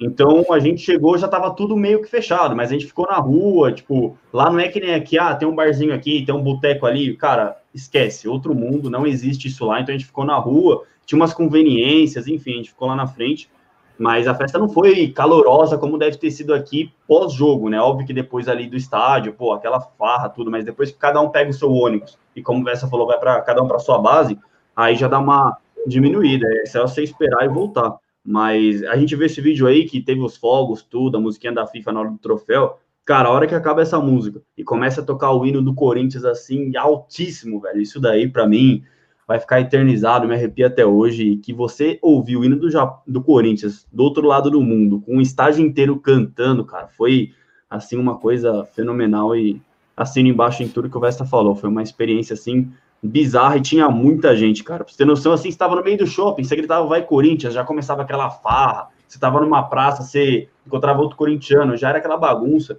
Meu, foi uma coisa que eu acho que o Japão nunca viu e os japoneses, assim, se apaixonaram. Tanto que eles olhavam pra gente e falavam, Paulinho, Danilo, vai Corinthians, e que Corinthians. então era uma coisa, assim, espetacular, velho, de verdade. Não era Danilo, não, né? Igual assim. não, não, não. Não gostaram? Tá bom. Ô, Vessa, obrigado pela participação aí no Redação hoje, viu? Valeu, obrigado aí a todo mundo. Amanhã, meio-dia, também faço a minha live aí do meio-dia tradicional. Amanhã tamo aí. Obrigado, Vitinho, Vitão. Um abraço aí, Faralda. Obrigado a todos. Valeu, Valeu Vessa. Boa, Boa noite. Seu cachorro. O Vessa já, já vai voltar, mas vai voltar gravado. Vocês já vão entender. Tem a ver com a entrevista, a primeira entrevista do Duílio como presidente, que foi é, concedida ao meu time. Inclusive, estão batendo uma hora já. A gente não acelera, não, senão gente, nem programa da Bia vai ter. A Bia tá assistindo aí, tem o programa dela. então já vamos falar do Duílio aí. Põe a primeiro trechinho que você deixou separado. Gosto sim, cachorro. Gosto você gostou, né? Pô, esse jacaré verde no seu boné aí tá osso, hein, Vitinho? Que jacaré verde, maluco? Logo é cinza, meu parceiro. Respeito. É sim, é sim, é sim. Aí, maluco, respeito. Vou até colocar pra trás aqui. Não precisa ficar falando esses bagulho aqui, não, certo? Pô, tá tirando, né? É da Laló, é da Lalá. Quando você Oi. vai colocando aí, tira só uma dúvida. Vocês acham que o, o, o, Corinthians, desde 2012, teve algum outro time que, enfim, não, não, não bateu campeão pelo acaso ali, por algum ponto fora da curva, em termos de Libertadores e de disputa de título mundial? além desse de 2012, passado 2012 para cá, algum time assim, ou times que o Corinthians tenha formado, falaram, pô, esse time tinha potencial, tinha que ter chegado numa final de Libertadores, ganharia, faria frente com o europeu que chegou lá na final do, do Mundial. Contando 2013? Também. Contando 2013. 2013, é. 2013 e 15, então, né? Não, 2013. 2000... acho que ainda mais. É uma Vitão deu uma palmeirada. Você deu uma travada aí. Tá, tá, aqui tá caindo o mundo aqui, velho. Eu vou estar tá meio instável, mas eu acho que em 2003 o Corinthians tinha uma seleção, cara. Era, era fora de série. E eu tenho comigo que o Corinthians ia chegar fortíssimo naquela Libertadores, mas pelo ocorrido em, em Oruro. A gente sabe o que aconteceu ali com a Marília, mas era uma seleção, era um timaço. E até naquele fatídico jogo contra o Boca, pô, o Corinthians fez quatro gols, criando chance, indo pra cima, o Pato perdendo gol na cara. Foi um amasso, cara. Amassou. Timaço, amassou. timaço. Ó, a Bia, a Bia tá aqui, ó. Tô de olho em vocês, hein? Olha lá. Falei, tá é, tá certo, Bia. A gente já vai pro próximo tópico aqui. E a galera assinando embaixo aí com o Vitão 2013 e 2015. Acho que não tem muito como ser diferente, né? Dois timaços do Corinthians. 2013, a final foi o, o Bayern de Munique, né? Foi, foi o campeão. Ah, tá mundial. falando no Mundial também? Não, não. É, Liberta. Ih! Ih, rapaz. Ah, o, Vi, o, a, ô Vitinho, seu arrombado, eu achei que tinha. Pô, que isso? Não, escapou, foi mal. Eu achei que tinha caído na internet aqui, velho. Eu já tava levantando, falando, puta vida, velho, tá chovendo aqui também, né? Aí eu falei, meu Deus do céu, velho, caiu a live no meio da live. Relaxa, vocês estão muito afobados no bagulho. Suave. Muito que bem, muito que bem. Foi o Bayern que chegou na final do Mundial. Foi o Bayern era a base da seleção. É, aí eu já não sei se ia dar, não, velho. Porque é, não, acho que cara, o Chelsea também o era. Chelsea ali, o, Chelsea... o Corinthians foi bem, foi é bem louco. no adversário ali. Deixa, deixa pô, em olha que foi bem, aconteceu. É, mas, pô, o ba... aquele Bayern era a base da, da, Alemanha campeã do mundo aqui no Brasil, na Copa do Brasil, velho. Você tá louco. Em 2015, por exemplo, o Corinthians tinha um timaço, ia pegar o Barça, né? No fim do ano. O Barça do o, trio MSN. Do MSN, né? É. O Barça ia tomar um pau. O Barça ia tomar ah, um pau. Ia. É, se o Corinthians, se o Corinthians fosse para essa disputa antes do desmanche que rolou ali de 15 para 16, eu até acho que dava jogo. Mas aí também Vai, se for depois, aí era melhor nem ir. Bota o Duílio para falar aí que, que, trechinho você separou para nós, Vitinho. O Colagrossa, você sabe. O nome já confirmado. a escolha dele, o movimento gostou muito pela importância dele, pelo nome dele, eu queria que você falasse essa sua primeira é, decisão. É, um, é, na verdade, muitos colocaram como diretor, né? Não é um diretor estatutário, ele é um, vamos dizer, como se fosse um supervisor em toda essa parte de marketing, inovação, que eu falei muito durante a campanha na transformação também digital do clube. E, e dentro dos nomes que, que existem, né? Dessa Uh, nessa área, eu acho que é um dos maiores do Brasil, com muita experiência, até um grande profissional, com, com, muito sucesso também fora do país. É um cara que conhece muito o mundo, que, que há muitos anos vem fazendo pesquisa, desenvolvendo planos, André, e agora André. a gente conseguiu trazê-lo para que ele possa executar o que ele antes media como pesquisa e também como, como planejava para outros clubes, né? Então a gente está muito contente e essa é a linha, né? Trazer profissionais do tamanho do Corinthians, né? Os caras os melhores possíveis dentro de cada área. Ele, é, ele falou que é possível fazer muito mais arrecadação, ele acha até um valores altos que dá, que o clube tem esse potencial. Você tinha falado isso na campanha também. Eu queria saber é, se é uma expectativa dele igual ao tamanho da sua, ou você ainda quer tentar sentir o mercado, enfim, porque ele parece ser muito confiante, né? Não, ele é, a gente vem dentro do, do, do, da montagem aí do plano de gestão, desse tempo de campanha também, a gente já vem trabalhando em cima disso. Uh, o Corinthians já vinha também buscando né, melhorias aí nessas áreas todas. E acho que estou muito confiante, sim. Tenho certeza que, que existem novas receitas, são di é, dinheiro novo, né? É, toda essa parte digital, os clubes no Brasil, as empresas no Brasil em geral exploram muito pouco ainda e a gente acompanha aí no mundo todo tudo, tudo o que isso pode trazer de retorno, tanto financeiro, como de imagem, como de aumento da torcida. Então, uh, não tenho dúvida que, que, é uma margem bem grande aí de crescimento em termos de receita. Um Megazord, Papo com Vessone, Redação Meu Timão, os dois logos ali na tela. Inclusive, falando disso, um outro programa aqui do canal do Meu Timão, o Cola Fiel, o Vitão e o Andrew mais cedo, agora há pouco, né? Começou às sete e pouquinho da, da noite, apresentaram o Cola Fiel, edição especial da final do Mundial de 2012, analisaram jogador por jogador, tiveram a audácia de cornetar alguns jogadores. Vocês assistam lá que ficou muito legal. A verdade dói, a verdade dói, mas tá em casa. Ficou bacana, foi um conteúdo bem fera aí. Sempre prazeroso falar desse jogo. Uma delícia, verdade, verdade. E da torcida também nesse caso, né? É, são vários ingredientes Bom, especiais. É... O pessoal falando aqui que o Duílio foi com a voz grossa. E a máscara, né? É, além da, da, da né, máscara. Né, pai? Presidente, é, o tom do bagulho, né, mano? Foi, e, e, o áudio, vamos valorizar o áudio também, que o microfonezinho deu. Porque ele tava falando baixo, hein? Minha preocupação ali, meu Deus, o Duílio falando muito baixo, mas captação do áudio aí, muito ótimo, inclusive. Parabéns para o Vitinho também. A galera se elogia o Vessone aí nos comentários, elogia o Vitinho aí, que se não fosse o Vitinho, o Vessone ia ficar com o celular filmando o selfie ao contrário, filmando a cara é. dele. Vocês não sabem de nada, né? É, filhão. Então, essa primeira resposta aí do Vessone foi mais diretamente sobre o primeiro diretor, já confirmado do novo mandato dele, né? Não é nem diretor, é superintendente. O cara é um bicho papão lá, vai tomar conta de várias, é, várias departamentos, assim a gente pode dizer do Corinthians, né? Superintendente de marketing, comunicação e inovação, o José Colagrossi Neto. E aí eu queria ouvir a opinião de vocês. Aí o Vitão, eu sei que já escreveu algumas matérias sobre é, o que eu já ouvi falar ali de dentro do Corinthians, de pessoas que hoje trabalham no Corinthians e pessoas que trabalharam recentemente no Corinthians. É, é, é consenso, é consenso que tá todo mundo muito animado com esses primeiros passos da gestão do Duílio, que já começou, né? Ele assume a presidência dia 4, mas é, ele já vem tomando algumas medidas, como, por exemplo, a contratação do José Colagrossi. E o pessoal está vendo com bons olhos, no sentido do clube caminhar para um profissionalismo, né, trazendo é, pessoas aí de gabarito elevado no, no mercado de trabalho. É por aí a opinião de vocês também nesses primeiros passos? Ah, eu acho que sim, Faraldinho. Os nomes que estão surgindo aí realmente me agradam. É, claro que tem muita especulação, como eu já vi gente perguntando do Alessandro, isso e aquilo, mas os nomes estão me agradando, cara. E, o, e a, uma das promessas do Duílio é essa, né? Reformular essa gestão do Corinthians que muito se criticou com o Andrei Santos. Então, não vai me surpreender. Inclusive, eu acho que o Duílio, assim que assumir, cara, já tem que apresentar uma mudança assim no futebol, renovar departamento de futebol, re, renovar questões do clube social também, acho que vai ser importante. Base.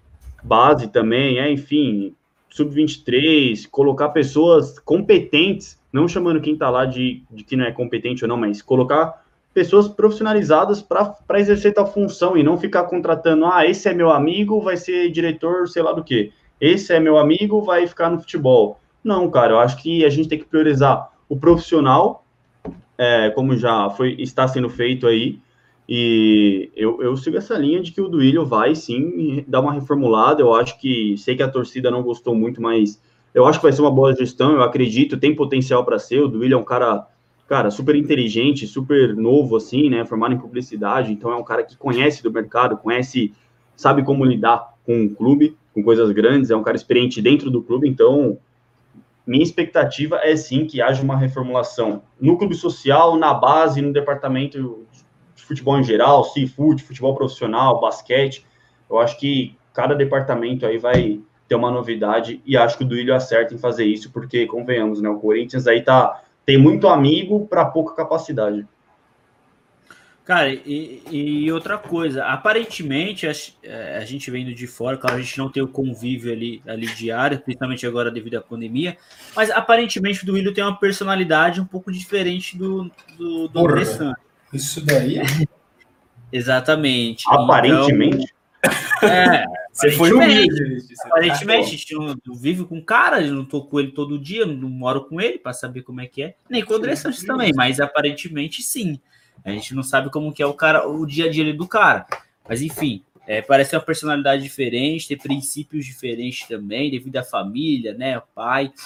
Então, eu acho que eu estou muito esperançoso é, é, confesso que antes dele ser eleito estava com um pouco de medo, mas é, me parece um cara muito lúcido é, e parece estar fazendo escolhas certas. Ao que a gente ouve por ali pelo próprio Parque São Jorge, hoje mesmo, a gente ouvindo, me parece que vai ter sim algumas mudanças, mudanças drásticas no clube. Esperamos, aparentemente parece que vai ser isso mesmo. O Vitão falou das mudanças da base, do marketing também, que está devendo já há algum tempo. Então vai ter essas mudanças. Agora vamos, esperamos que seja para melhor e não para pior, porque também, como diz nosso amigo Tiririca, pior que está, não fica. Então, esperamos que seja uma mudança para melhor. Mas é, é pode ao que tudo indica, ao que tudo indica será para melhor sim. O Corinthians, um outro sim. passo ali que o Duílio ainda não anunciou, mas já se sabe Cara, que ele acertou nos bastidores, é com uma eu... consultoria de gestão, velho. Então, não é nem ah, o Duílio que vai escolher, o cara que vai assumir tal. Não, vai ter uma, uma empresa responsável, uma das maiores do ramo de consultoria de gestão, a Falcone, pra, caso a galera aí nos comentários saiba, é uma empresa muito renomada nesse meio e e também é uma das empresas que é muito bem vista, assim, né? É uma das tomadas de decisão do Duílio já muito bem vistas internamente no Corinthians, né? Essa empresa ela vai implementar um modelo de gestão no Corinthians, então ela vai reformular basicamente o que tem que ser reformulado lá no Corinthians. Então, algumas pessoas vão deixar o clube, outras vão chegar, conforme as necessidades do Corinthians, né? Faraldinho. De, certa forma, vai rolar uma auditoria ali, né? No sentido de passar um pente fino e tal. É por aí que nomes como Wilson devem sair do clube. Fala aí, Vitinho. Não, eu ia falar que o Vitão falou que ele é formado né, em publicidade e propaganda, e é algo que a gente, eu acho que, mano, eu, eu particularmente, eu, Vitor, torcedor do Corinthians, sinto muita falta de ativações assim, nas redes sociais, sabe? É, alguns engajamentos, esse tipo de coisa que outros clubes fazem, sabe? Tipo, Bahia é muito forte no marketing, nas redes sociais.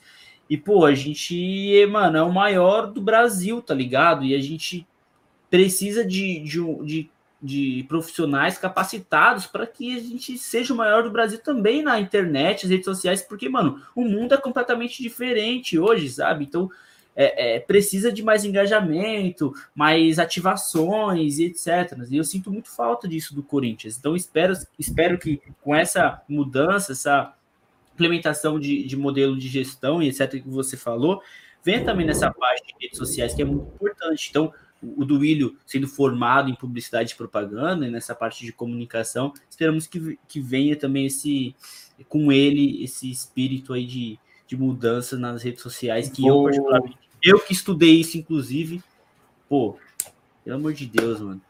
Só Deus na causa, a gente faz isso na faculdade, mano. E aí o Corinthians ontem passando vergonha com o negócio do post do Panetone ah. lá.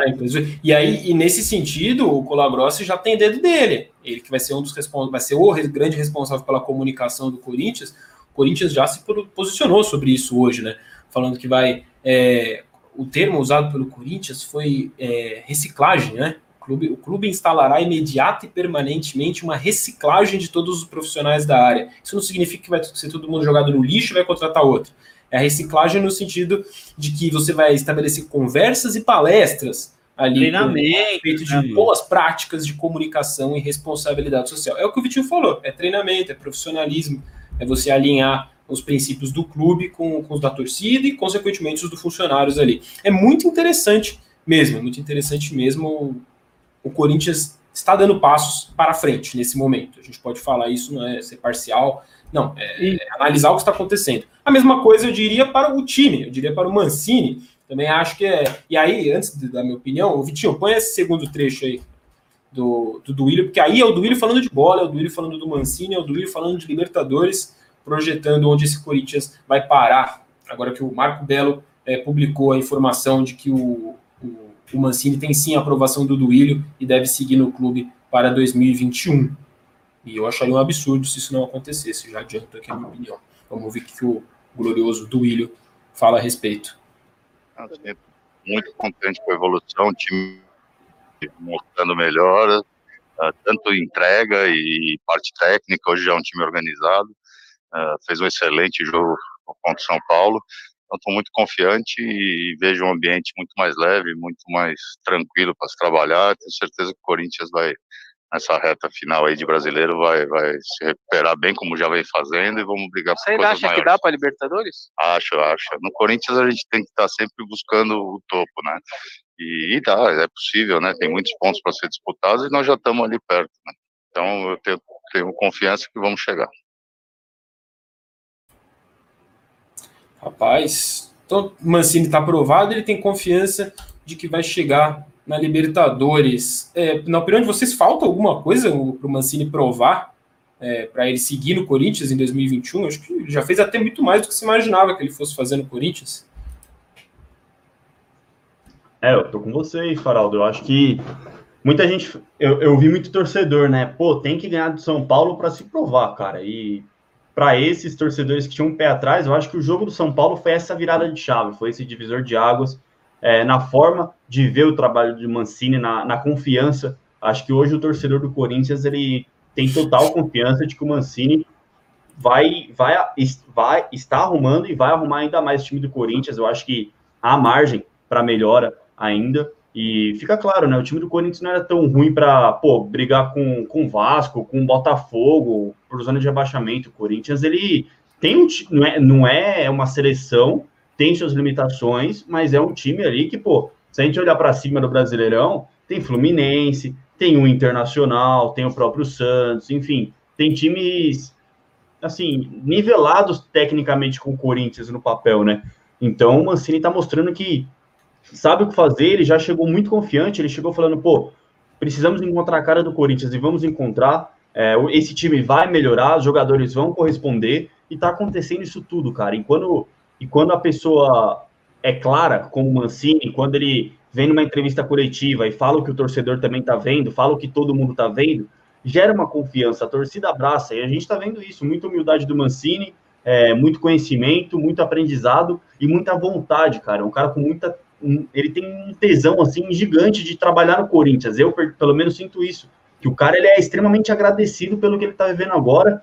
E eu, eu não pensaria assim em hipótese alguma trocar. Tá dando resultado, o grupo tá abraçando. Corinthians, a tendência é melhorar ainda mais. E acho sim que dá para buscar uma vaga indireta aí na Libertadores. O Corinthians está oito pontos do, do quarto colocado, que é o Palmeiras, com jogo a menos, mas enfim, oito pontos do Grêmio e do Fluminense também, do G6, do Inter é, e oito pontos da zona. Então, cara, é hora de olhar para cima porque o Corinthians tem time para isso.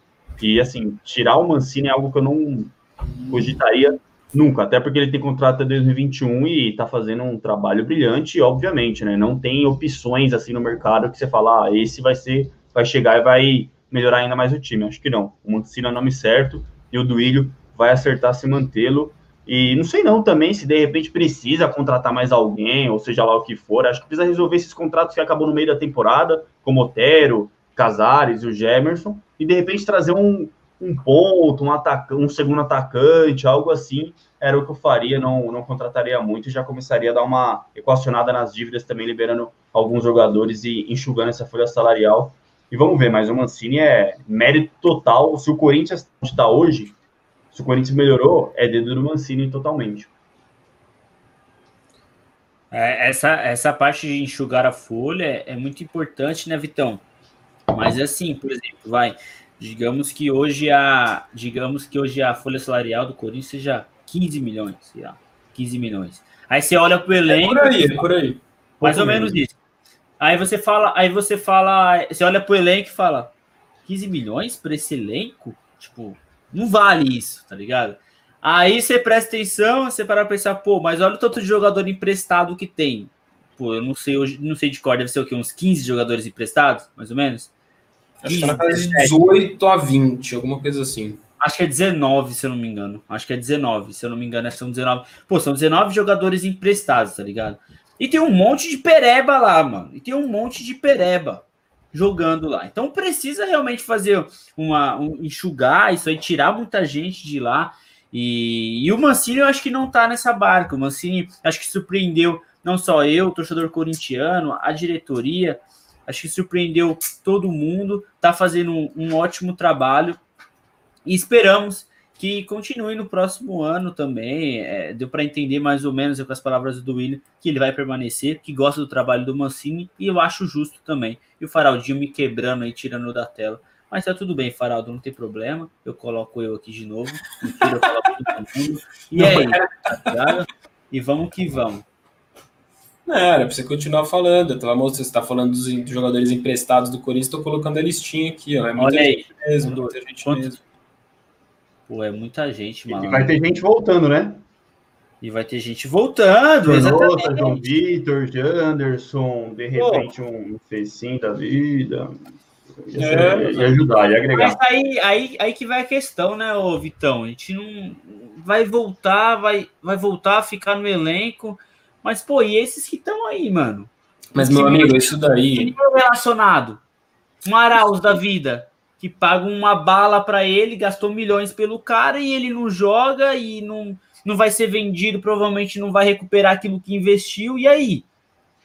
Mas isso tá daí é um problema, cara. Eu acho muito de verdade. Eu acho é, que o Duílio coloque isso como uma das prioridades, mas é, não é tão simples de resolver assim. Ah, precisa limpar a folha salarial. Precisa. Mas você não pode é, dispensar o cara. Simplesmente falar: ó, não te quero mais aqui, falou, não tem dinheiro para pagar seu salário, você não presta, você não vale o que a gente se comprometeu a pagar, então falou.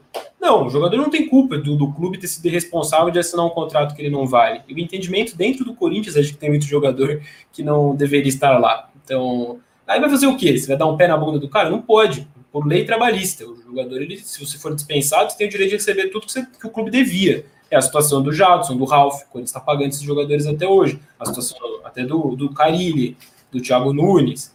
Então, é meio que agora tentar arcar com, com, com, o que já foi feito de errado, sabe? E nesse sentido, do Willian ele tem responsabilidade porque ele foi diretor de futebol nessa última gestão. Então, não é nem como se a bomba tivesse caído no colo de um terceiro, sabe? Willian fez parte de, dessa bagunça em termos de, de, de, planejamento de elenco, que foi o Corinthians. Agora ele vai ter que lidar com isso sem ter dinheiro para contratar, essa é a verdade. Ou achar uma verdadeira oportunidade de mercado aí, ou se virar com o que tem, cara. E aí eu crédito muito para o Mancini, assim, eu sinto que ele é um treinador que consegue fazer muito com pouco e transformar muitos jogadores ruins em medianos, medianos em bons, enfim. E seria sensacional ele iniciar uma temporada com é, é, com jogadores ali que ele quer provavelmente, se ele quiser mandar algum embora, ele vai mandar por fim de contrato, etc, etc.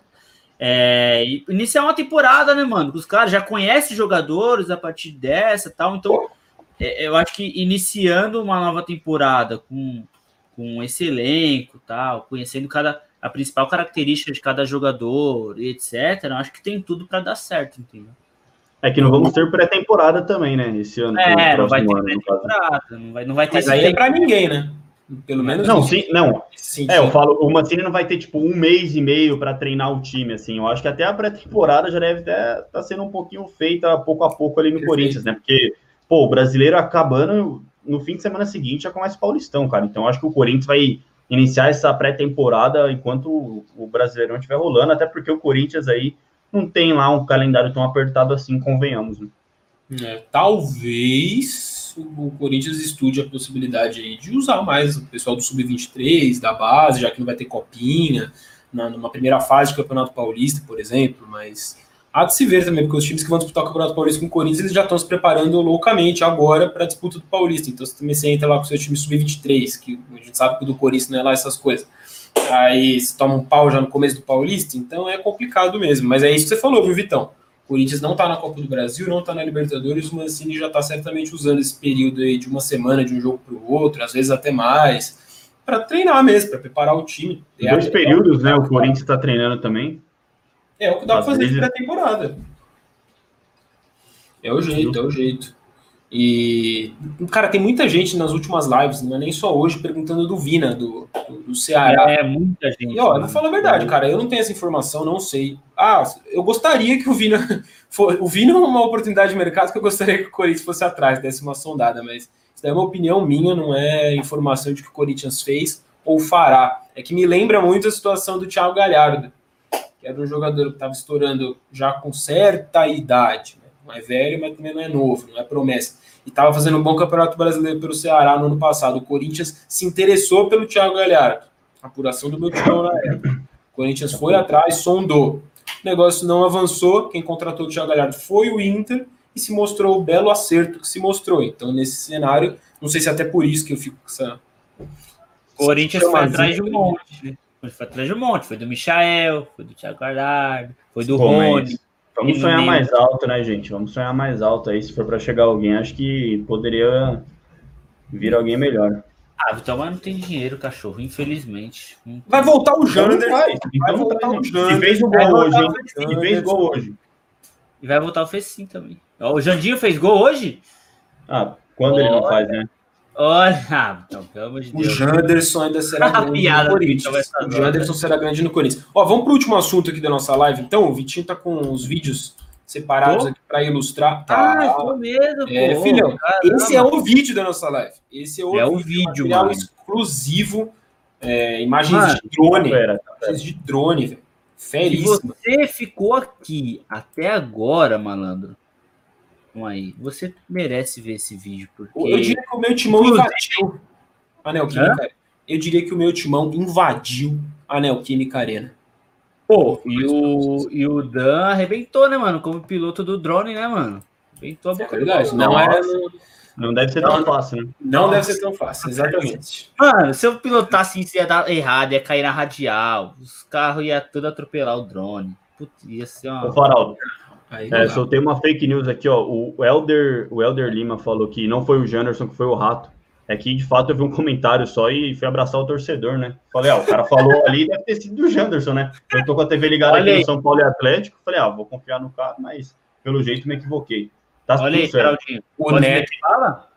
pode meter, a gente vai falando, mas deixa sem áudio. Vamos, a gente vai falando Não, aqui. tem Deixa... Então, muito que bem. É, o Neto faria uma piada esse negócio do rato aí. Vou falar aí com o Janderson.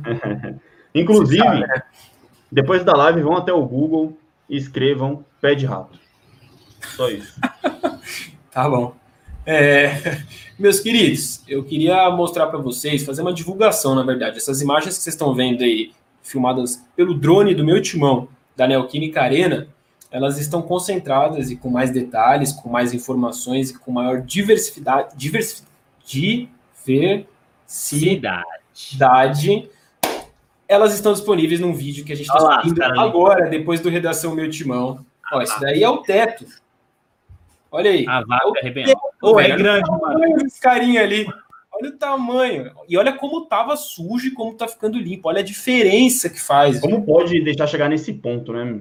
Inacreditável. velho. Eu Não que jogar um helicóptero. nesse ponto nunca foi, foi limpo na, na história, né? O, o, Pô, a Neoquímica dá- Arena. Foram seis dá- anos de sujeira se acumulando ali. Não dá pra meter um helicóptero, mano, jogar aquela água. Seria mais fácil. Não dá, né, filho? Mas não dá. Isso daí tem que ser aquele, aquele jato lá que você compra na, É vapo, na Polishop é lá. É, pois é. E olha como tá ficando bonito, cara. Tá tudo branquinho, limpinho. Aí vocês estão vendo ali no, no, no cantinho Tá a nova logomarca do estádio.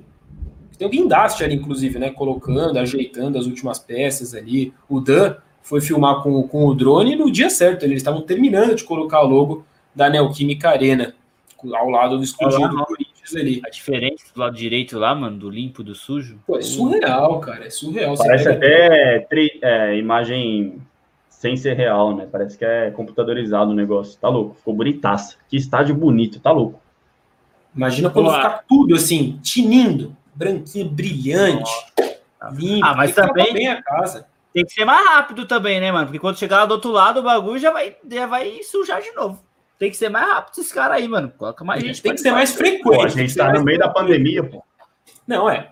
Ó, e vocês estão vendo essa rampa de um lado, mais dois do outro lado, mano. A rampa, Ó, a rampa. Dá um, dá um ligue nessa rampa. Ali é a, é a Radial Leste, que agora se chama Avenida Corinthians, nesse trecho, né? Inclusive, fui lá dar um rolê, tem esse vídeo também aqui no canal do meu timão, um rolezinho pela Avenida Corinthians.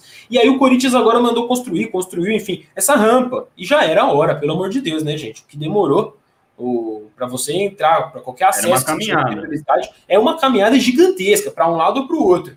Pelo setor Hum. leste ainda é pior, cara. Você sobe lá, dá uma puta volta, tá louco. É que pelo leste a maioria da torcida vai. Então você ainda vai junto ali, vai tomando uma breja, os, vende- os vendedores ambulantes ali já na porta do, do, do metrô, você sai, já dá de cara com um monte. Você vai sentindo o clima de pré-jogo ali. Era tipo quando você descia no metrô da linha verde, da linha vermelha Clínicas. para Pacaembu e ia andando. É, das clínicas para você descer e Descia. da vermelha pra você ia para Pacaembu inteira andando. É esse clima. Você vai pro estado, você já sabe que você vai ter que andar. Mas, pô, não custava nada você fazer uma rampa ali, né, para ajudar a galera. E foi o que o Corinthians fez. Então, essa é uma das novidades que as imagens de drone aí. A gente só separou aqui uma parte das imagens, né? Mas vocês vão ver o vídeo completinho, inclusive com narração da Bia. A Bia também dá umas informações no vídeo. A gente vai publicar, mano, questão de cinco minutos. Acabou a redação do meu timão, a gente vai publicar aqui no canal. Aí vocês vejam completo lá, tem tudo mais detalhado sobre a limpeza que a Neoquímica Arena está passando, a instalação desse novo logo, né, que está mudando a fachada do estádio, então uma nova fachada na Neoquímica Arena, e também essa rampa que está sendo construída para melhorar aí o acesso da Fiel à Neoquímica Arena. Muito legal ver que o Corinthians está pelo menos aproveitando esse momento sem a presença da torcida lá para fazer, dar um tapa, né, deixar tinindo o estádio para receber, por enquanto, só os jogos do Corinthians sem torcida, que em breve aí com vacina, com todo mundo bem, de saúde, a gente possa voltar a acompanhar presencialmente o Corinthians em Itaquera, na Neoquímica Arena, certo? Promessa é dívida, cinco minutinhos, vai estar disponível aqui no canal do meu timão. Fiquei sabendo que o Vitinho tá mudo aí, não sei se era proposital, Não, se é só falador. Proposital. Ah, então tá bom. É, é. Fala aí agora, cabeção. Não, não, eu falo que era cinco minutinhos a partir de agora, daqui a 10, porque já vai encerrar já a redação daqui a pouquinho, então. Vai ser agora. Acabou, acabou, já vai Acabou. deixar o. Acabou. Acabou? Acabou. Acabou. Ah, Acabou. pô, tá bom. Beleza, então beleza, valeu. Ó, enquanto a gente estava aqui falando, o Pedro Henrique subiu o vídeo da Marta. Então a gente abriu Redação Meu Timão, dando as primeiras informações sobre essa situação da Marta, se a Marta vem ou não para o Corinthians, por que, que esse assunto está tão em pauta. O Pedro Henrique subiu esse vídeo aqui no canal e convido vocês todos a conferirem, certo? Opa, É isso, esperar. A galera tá perguntando em relação a deficiente, né? Com essa escadaria, se não poderia ter sido uma rampa também. É, é um bom adendo, né? É, É, verdade. exatamente, então. No, bota aí de novo rapidão a imagem, vamos ver. Eu, eu- eu confesso que eu não vi se é 100% escadaria ali. É, Tem uma parte colocar. uma rampa. Não, eu vou colocar de Aí, novo. realmente, bola fora, né? Travou tudo aqui. Pô, Os Nossa. caras, só, só falta os caras. Ah, sobe o morro ali. Travou, travou meu, Tá meu navegador aqui. Já Então era. fica o convite, fica mais reforçado ainda o convite para todos, inclusive eu irei lá conferir o vídeo que a gente vai subir daqui a cinco minutinhos, beleza? Da invasão de drone que o meu timão fez lá na Neoquímica Arena. Certo? Tá combinado? Vão para lá por enquanto, vão assistindo o da Marta, beleza? Prazer fazer essa Não, live. ó, o Tomás tá falando aqui, ó, não só poderia, como deveria. Tá certa a indignação. Boa, Tomás, seu cachorro. Tomás Rostolindo, brabo. Muda essa foto aí, Tomás, que oceano é esse aí, cara? É, mano, nada a É ver, mano. cara sua aí tá com medo, pô? Tá parecendo foto, aquelas fotos de fundo do Windows, quando você. É. Parece o. WhatsApp do- da família dos meus tios aqui, pô. Todo mundo com umas fotos de coelhinho, disso, aquilo no WhatsApp, pô. É. E a galera falando que pesquisou aí pé de rato, viu, gente? É, A galera curtiu pô, aí, aparentemente. Pareceu o Fica-. Fica a dúvida aí, Henrique. Tamo junto. Um abração para todo mundo aí, meus queridos. Vai Corinthians, hein? Amanhã tem Valeu. mais programação ao vivo aqui no canal, 9 da manhã, Rapidinhas. Meio-dia, o Papo Conversa. Amanhã é o quê? Quinta-feira? Pô, se bobear, amanhã já tem a live de escalação do Andrew, hein? O jogo é segunda, né? mas é possível. É porque o Andrew vai folgar na sexta. Olha aí. Ah, então é isso. Momentos de emoção. Então terá live de monte, terá inclusive o Redação Meu Timão, aqui às nove da noite, certo? E vários outros vídeos. Vai subir amanhã uma entrevista que eu fiz com o Daniel Penha, do Sub-23, um dos poucos jogadores aí que vem se destacando, se assim a gente pode dizer, lá no Sub-23. Melhor que o Dimitri, Faraldinho? Ah, cara, tá no mesmo nível, né? O Corinthians joga meia dúzia de jogos ali, não tem muito como você filtrar, mas são jogadores promissores que eu gostaria de ver mais, assim, que eu tenho interesse, sabe? Falar, ó, ô Leivinho, pode titular que eu quero ver. Acho um pouco melhor, atualmente, né? Vamos ver, vamos ver. Mas é, Mas tem um preparado. outro lá no Sub-23 do Corinthians que, que pode Tem, ser tem, útil tem, para a próxima tem. temporada. Ô, Oi. tá, tá pedindo pra mandar um salve aqui o Reassuri Arcanjo. Tamo junto. Olha esses nomes aí, hein, mano. Um abraço, um cheiro e um amasso. Valeu, irmão. Tamo juntão. Obrigado. E é isso. Eu não consigo encerrar aqui, Faraldinho. Você encerra daí porque travou tudo aqui, mano.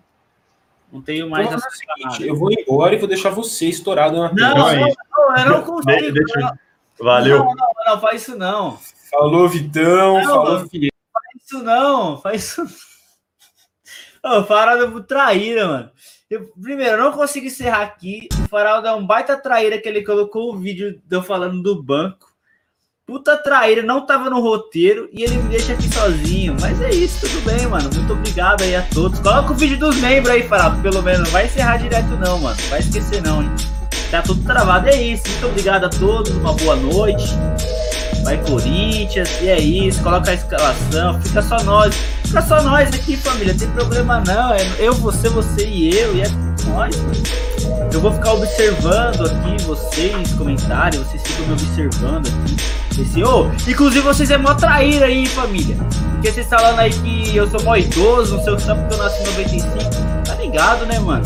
Aqui no lance 95, mas carinha de 18, né, mano?